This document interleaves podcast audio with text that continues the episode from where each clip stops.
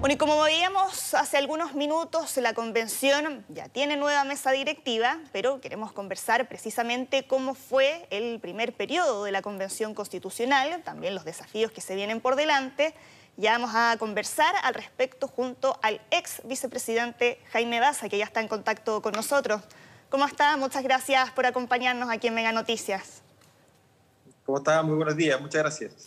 Bueno, han sido eh, votaciones difíciles, ya salió humo blanco finalmente, pero ¿con qué sensación se queda después de esta votación maratónica donde costó en un comienzo llegar a acuerdo para elegir a la nueva presidenta? Em, finalmente se logra y también eh, cómo, con, qué, con qué impresiones se queda después de haber dejado el cargo que ostentó durante estos últimos seis meses.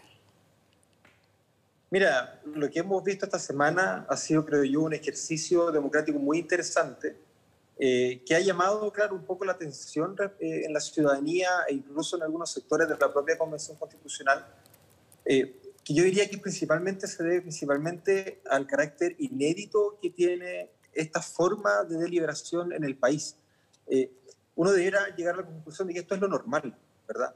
que la deliberación entre colectivos se dé de manera transparente, se dé de manera abierta, ¿verdad? Rodeados de prensa, con cámaras, eh, periodistas de distintos medios de comunicación, eh, mirando lo que, uno, lo, que estaba ocurriendo, ¿verdad? En los jardines del Congreso Nacional, entre una ronda de votación y la otra, y siempre de cara a la ciudadanía.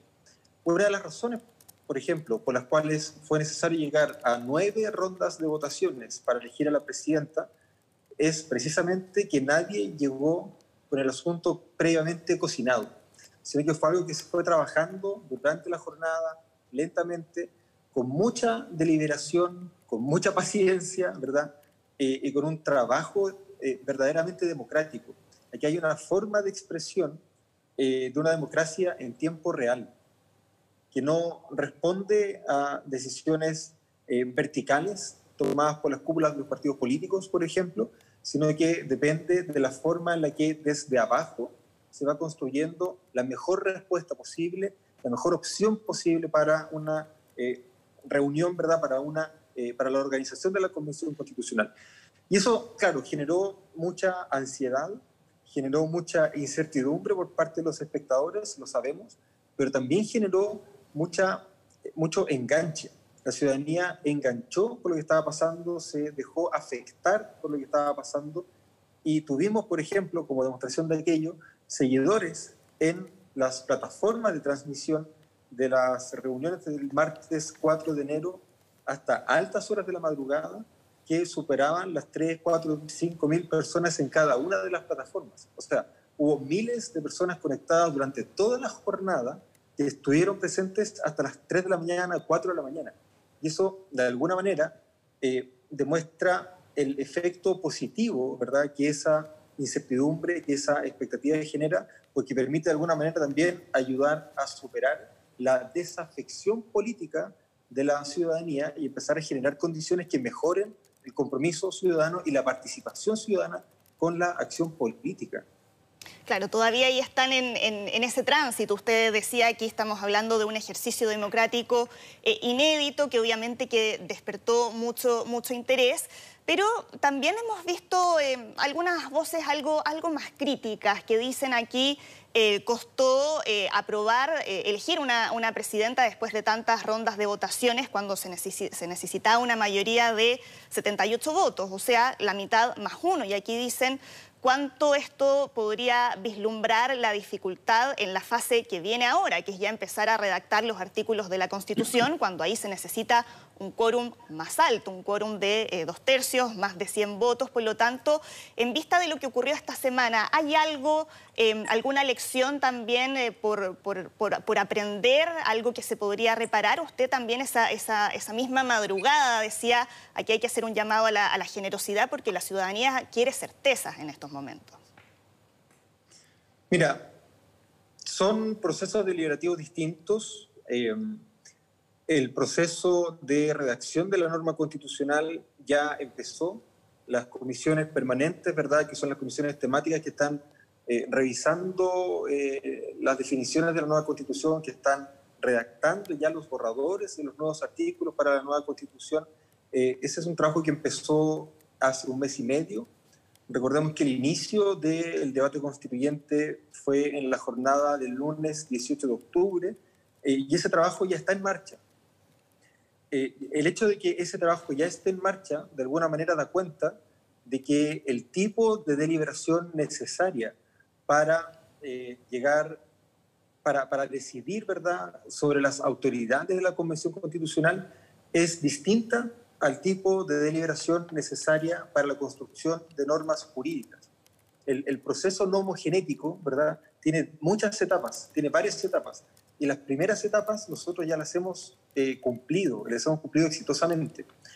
Esto, esto es importante destacar, creo yo, porque jornadas como las del 4 y 5 de enero muy probablemente no vamos a volver a tener durante el proceso de deliberación y aprobación de las normas constitucionales, precisamente porque las, los acuerdos para la aprobación de las normas constitucionales se van construyendo progresivamente a lo largo de las distintas etapas del proceso de generación de la norma jurídica.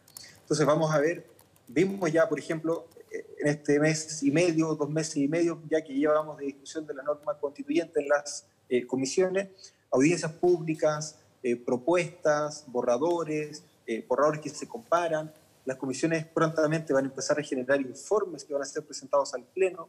Entonces hay toda una construcción de los acuerdos necesarios para aprobar la norma constitucional que ya empezaron, ¿verdad? Ya empezaron. Eh, por tanto, cuando estemos en marzo, por ejemplo, o en abril, aprobando los textos constitucionales, va a ser una jornada de votación que va a tener un antecedente de tres o cuatro meses de construcción de la norma constitucional, de acuerdos, ¿verdad?, entre los distintos colectivos, de acuerdo entre las distintas bancadas, eh, y por lo tanto vamos a ver una forma de deliberación democrática distinta, distinta. Sí, ahora, claro, viene la, fase más importante que tiene relación con esa construcción de los futuros contenidos de, la Constitución. Ahí, de acuerdo a su experiencia durante estos seis meses, ¿qué podría em, aconsejarles a eh, la mesa directiva entrante, a María Elisa Quinteros y a Gaspar Domínguez? ¿Qué cosas le parece que hay que mantener del trabajo que se ha visto estos eh, últimos seis meses y por el contrario, ¿qué otros aspectos cree que todavía habría que mejorar? Se ha hablado, por ejemplo, de em, algunos errores en materia comunicacional. ¿Ahí usted cómo lo ve? Mira, por lo pronto yo creo que es muy importante eh, reconocer y validar el trabajo que se hizo de instalación, ¿verdad? Desde esa perspectiva eh, es importante no olvidar que la Convención Constitucional funciona gracias al trabajo eh, muy silencioso, pero muy fundamental de más de 100 personas que sostienen el trabajo cotidiano administrativo eh, de la Convención Constitucional. Los técnicos de los sistemas de transmisión, las secretarías técnicas ¿verdad? de cada una de las comisiones, la Secretaría Técnica propiamente tal, eh, administración, finanzas, bueno, etcétera. Hay, un largo número, ¿verdad? Eh, una lista bien larga de las y los trabajadores que permiten el trabajo de la Convención Constitucional. Yo creo que esa instalación eh, genera, muy, eh, genera condiciones mucho mejores, ¿verdad?, eh, para esta mesa de las que estuvo inicialmente la mesa que ya ha terminado su mandato el día de ayer.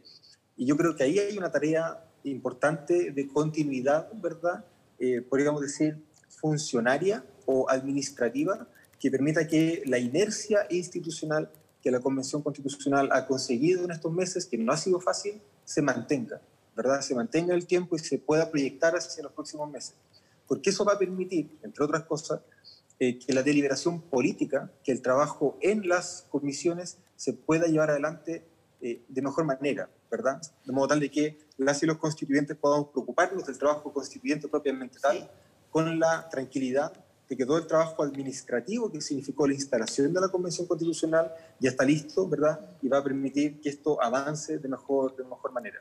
Sí, ahora... Eh, y también creo que es muy... Sí. Perdón, dígame.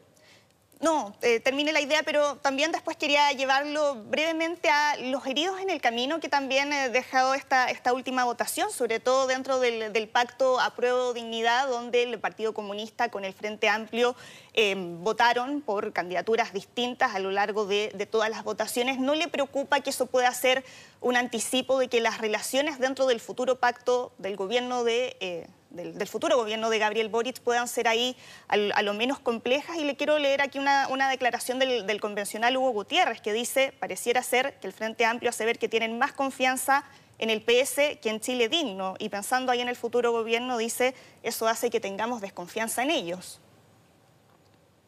Eh, yo le quisiera caer en, estas eh, como polémicas o guerras de declaraciones. Yo creo que a prueba dignidad ha demostrado ser una coalición política muy eh, potente, ¿verdad? Que ha trabajado de manera muy positiva, articulando de muy buena manera eh, los distintos espacios, ¿verdad? Tanto dentro como fuera del Congreso, de la Constituyente y ahora en el gobierno.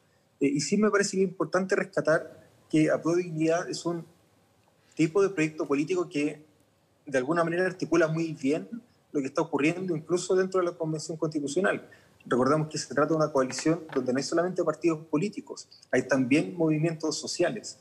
Y hoy día son los movimientos sociales los que han llegado efectivamente a la mesa directiva de la Convención Constitucional. Por lo tanto, no, no, es que haya una diferencia significativa entre el Partido Comunista y el resto y el, Frente Amplio, sino que más bien se trata de una forma de organización política que es complementaria, ¿verdad?